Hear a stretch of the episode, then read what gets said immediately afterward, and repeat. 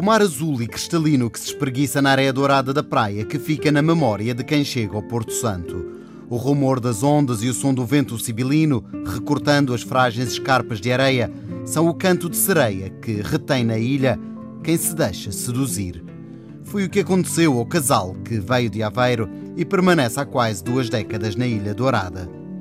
Joana Ricardo, técnica de análises clínicas, e o marido, engenheiro, fundaram o Centro de Mergulho no Penedo do Sono. Como referência cronológica, em 2000, o Madeirense, antigo navio da Marinha Mercante, foi afundado para servir de recife artificial. E dois anos depois, Joana Ricardo desembarcava no Porto Santo. E nós tínhamos um laboratório com os meus irmãos e o meu pai. E nós acabamos por optar eh, sair começar uma vida nova. Tínhamos adotado um miúdo com sete anos há um ano e, e queríamos mesmo mudar de vida. E então o Madeirense tinha sido afundado em 2000, não havia nenhum centro de mergulho a trabalhar aqui e eu vim em 2002 e foi, foi amor à primeira vista. Eu vim em dezembro, viemos cá passar o Natal e fiquei completamente apaixonada pela ilha. Já não pude esperar até ao fim do ano escolar e vim na Páscoa com o garoto e foi maravilhoso. Eu acho que esta ilha é um estado de alma. Ou uma pessoa se apaixona ou a pessoa detesta. Quando se apaixona, é para toda a vida. Não, há, não vai haver maneira de me tirar daqui. Durante muitos anos nem sequer saí daqui. Eu tive pai, uns sete anos em que não saí daqui para lado nenhum. Tive cá mesmo, nem Madeira. A Madeira comecei a ir agora. Poder fazer o que mais gosto nestas condições, numa água azul, maravilhosa, condições absolutamente magníficas, o ano todo, é, é um presente de Deus. A dádiva divina encaixava-se no projeto do casal, que pretendia viver apenas do mergulho, e as águas quentes da ilha foram a escolha acertada em vez dos Açores, como haviam pensado. Esta foi uma solução perfeita, encaixou em tudo, todas as nossas necessidades. Consegue fazer mergulho? É, é viável economicamente? Não dá para a lagosta, mas dá para a sopa. Em Aveiro, de facto, tínhamos uma qualidade de vida, um nível de vida maior mas a qualidade de vida que temos aqui compensa largamente o dinheiro que não temos. Porque aqui vive-se com muito pouco. Sim, é mais difícil e até posso dizer que todos os anos nós temos menos clientes, o que é impressionante. Em 2 de agosto e nós temos um mergulhador. Isto está fora completamente fora da nossa realidade. Em julho tivemos menos 70% do que teríamos normalmente. Portanto, este ano é para esquecer. Falando deste mar, do Porto Santo, falando de mergulho, quais as características deste lugar? É fabuloso. Isto é, é luz dos meus olhos. Então, a água é sempre azul, cristalina, com uma visibilidade 20, 30, 40 metros. E como tem a reserva, e nós mergulhamos sempre na reserva, a reserva está protegida de facto. Não tanto como, como nós queríamos, mas está, está protegida e conseguimos ter muito peixe. O que é que está lá embaixo? O que é não que tem... posso dizer. Isto é um segredo, não posso dizer. Depois os pescadores sabem e vão lá buscar os peixes todos. Por ser reserva natural, a pesca está interdita, embora isso nem sempre aconteça. Para esta mergulhadora, aprende a preservar quem é educado para reconhecer o valor deste recurso. As reservas deviam ser muito bem protegidas e as pessoas, e devia haver principalmente, e nisso é que eu acho que, que é a grande falha, devia haver um ensinamento, uma aculturação das pessoas para perceberem que têm que proteger as reservas. Toda a gente. E desde que o Madeirense foi fundado, nós andamos a batalhar sempre, sempre, sempre para ser criada uma reserva aqui. Em 2016 foi afundada a corveta da Marinha de Guerra Portuguesa, para era dessa, tornando-se assim um novo ponto de atração para os turistas. Mas o mar da ilha tem outras zonas de encanto. O Madeirense e a Corveta são, de facto, os ex-libris que nós temos. O que, de certa forma, é uma pena, porque nós temos outros spots na rocha muito bonitos. Na rocha, muito, muito bonitos mesmo. Como é que são? São zonas, como o fundo é todo de areia, são zonas de rocha, em que as rochas criam um, um bom ambiente para, para crescer peixe. Rochas perfuradas, rochas com, com buracos, com túneis. Então, o peixe gosta daqueles sítios onde está mais protegido temos zonas em que a, pedra cai a direito, as bicudas, por exemplo, para nós é um desgosto que não está na reserva. As bicudas são uma parede com uma formação basáltica do género do Pica na Ferreira, que vem dos 30 metros até aos 20. Então temos um pardão a direito, toda em colunas de basalto, toda ela, e depois no meio faz um canyon maravilhoso entre dois pardões enormes, com areia muito branca pelo meio. É uma coisa deslumbrante. Isto é tão bonito. Se o fundo do mar é tão bonito como diz, a água é límpida e quente e há condições hoteleiras e de segurança na ilha, a juntar a proximidade da Europa, então coloca-se a questão de saber por que não vêm mais turistas ao Porto Santo. É incomportável. O valor das passagens neste momento torna incomportável um destino de mergulho para aqui. Não vêm, as pessoas não vêm, porque é mais barato estar uma semana num life port, com tudo incluído, no Mar Vermelho, do que vir para aqui. É impossível. É o nosso grande problema. Não é falta de pessoas interessadas em vir. Eu tenho imensa gente que nos contacta e quando chega ao preço das passagens, desisto. Não justifica realmente. Podem ir para o México, República Dominicana, Cuba, fazem férias mais baratas do que vir para o Porto Santo. O turista que vem fazer mergulho tem normalmente gastos elevados, nunca menos de 3 a 4 mil euros por semana, de acordo com esta experiente mergulhadora. Eu penso que nunca vai gastar menos de 3 mil, 4 mil euros. Entre hotel, mergulhos, estadia, viagem, nunca menos de 4 mil. Por uma semana? Por uma semana, sim. É um nicho de mercado que eu acho que realmente o governo não conseguiu ainda perceber o valor acrescentado que traz o mergulho. Há ilhas que vivem do mergulho. Malta vive do mergulho. Afundaram, o mar estava rapado, afundaram barcos a toda a volta da ilha e vive, Malta vive do mergulho e da, do turismo do mergulho. O Mar Vermelho, absolutamente no meio do deserto, no meio de nada, hoje em dia é um destino de mergulho para onde vão milhões de pessoas, vivem do turismo de mergulho, apenas. E nós podíamos fazer isso aqui. Se, nossa, se os nossos governantes tivessem essa sensibilidade de perceber o valor acrescentado que tem o mar e o, o valor acrescentado que podem ter com o mergulho.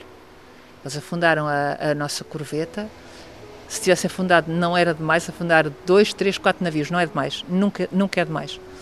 Isso trazia um valor, um volume de, de, de turismo para a ilha, de turismo de altíssimo valor monetário, que está a ser desperdiçado. E o Porto Santo tem condições para ter mais navios afundados? Claro que tem, claro que tem. Nós temos um mar excelente, temos uma baía abrigada, não temos, rarissimamente temos, graças aos ventos do sul ou do oeste, temos mergulho o ano todo, podemos mergulhar o ano todo. É um destino que também não está trabalhado nos países que nos podiam trazer mais valor, que seria a Holanda, Países Baixos, França, mas Holanda principalmente, e daí para cima, porque eles não mergulham no inverno, não têm condições, o mar é já nem, já nem falo na Suécia, Noruegas e coisas dessas. Então, isto este, em dezembro é o paraíso, não é? Mas holandeses, por exemplo, são deslocados em paletes para Cabo Verde. Eu tenho um amigo meu que tem um centro em Cabo Verde que vive exclusivamente de turismo holandês e tem o centro de mergulho sempre cheio. Como é que nós, na Europa, aqui a dois passos, não conseguimos cativar este mercado? Não consigo entender. Onde está o problema? Está na divulgação e está no preço dos voos. Mas principalmente na divulgação e no preço dos voos. Não, este trabalho não está a ser feito. Pede-se mais ação do Governo Regional e da Sociedade de Promoção da Madeira na captação deste nicho de mercado de elevado valor. Esforço que os hoteleiros já fazem com outro recurso natural disponível. As areias biogénicas da ilha são hoje aproveitadas para captar o nicho de saúde e terapias alternativas, como explica Ricardo Gonçalves, diretor do Hotel Porto Santo.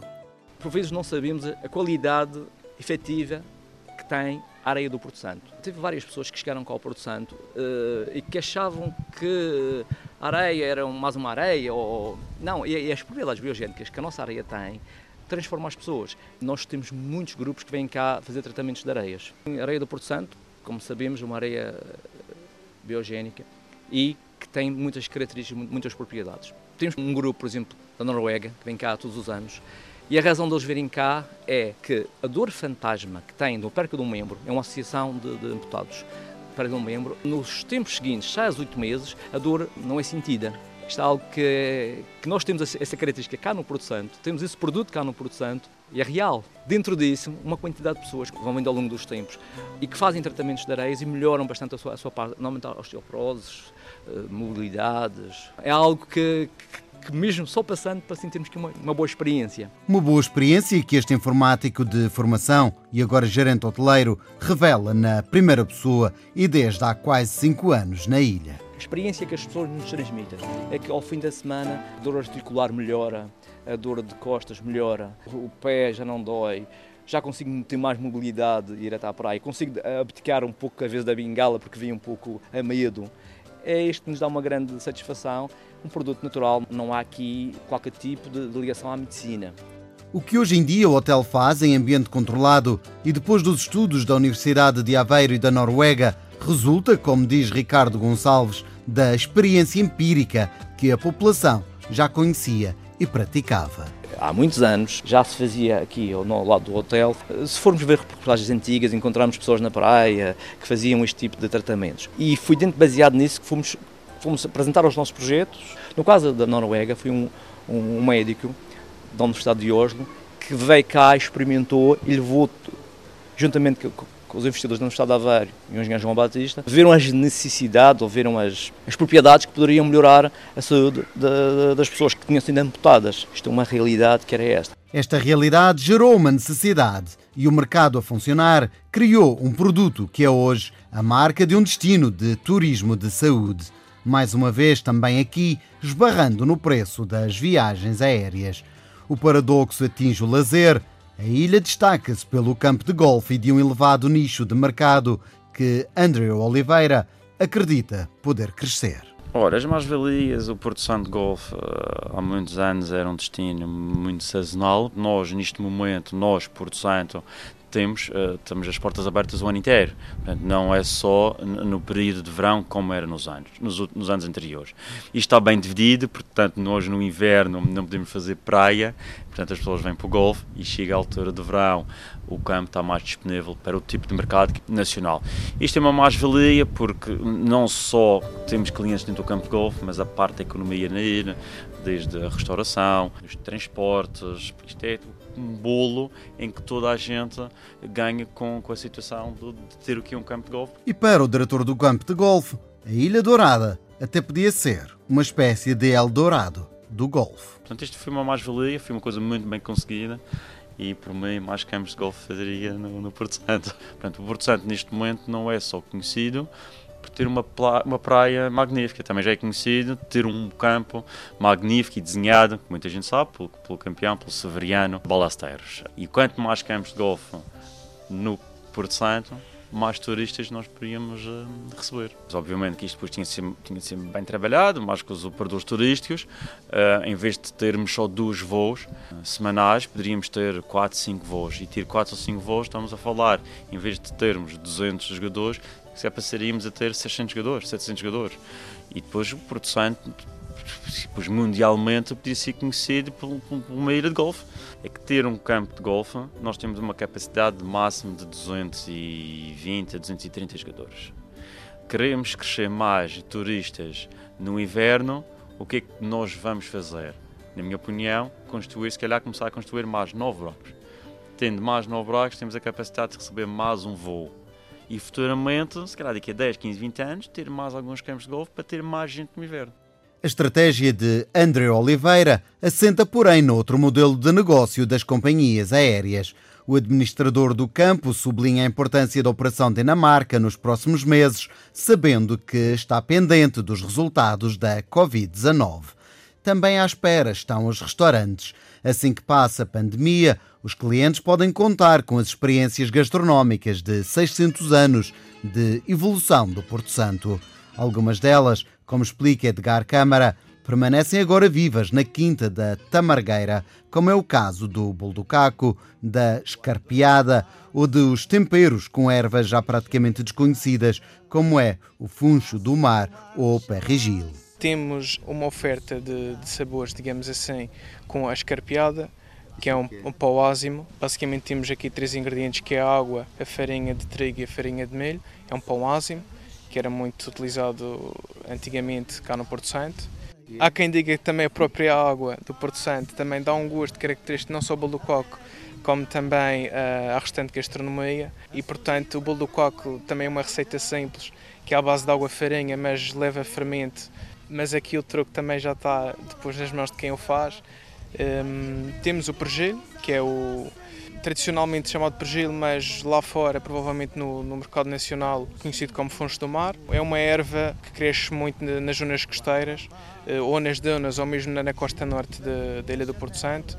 Servia também como um meio de subsistência, eh, era um, era um, era um produto assim como, por exemplo, temos a serralha e o ranchão, que é muito utilizado no, no, na época de inverno, e era utilizado antigamente como, como fonte de, de alimentação. O pergelho era mais na altura, eh, portanto, da Páscoa. É apresentado como um acompanhamento de um peixe, por exemplo, o gaiado ou o atão, e que é cozinhado uh, cozido e depois é temperado de escabeche, o tradicional escabeche, e fica com esse tipo de, de paladar. Atento às particularidades do sabor e à agricultura da ilha, está o presidente da Associação de Agricultores do Porto Santo. Assumindo de antemão que a água é o factor crítico, Hugo Brandão fala do xíxaro como uma leguminosa com potencial. Nos últimos dois anos uh, iniciou-se um processo de recuperação do xíxaro. O xíxaro é uma leguminosa, é muito parecido ao termoço. É um produto que acaba seco, fica de molho para ser utilizado. Portanto, um, eh, há um restaurante no Porto Santo, que é a Quinta da Tamargueira, que utiliza inclusive esse produto para fazer uma sobremesa, que é o gelado de xíxaro. Uh, portanto, esse é um dos produtos que nós no Porto Santo estamos a tentar reintroduzir. Inclusive, já temos dois uh, jovens produtores que já uh, efetuaram plantações. Isso serve para que mais?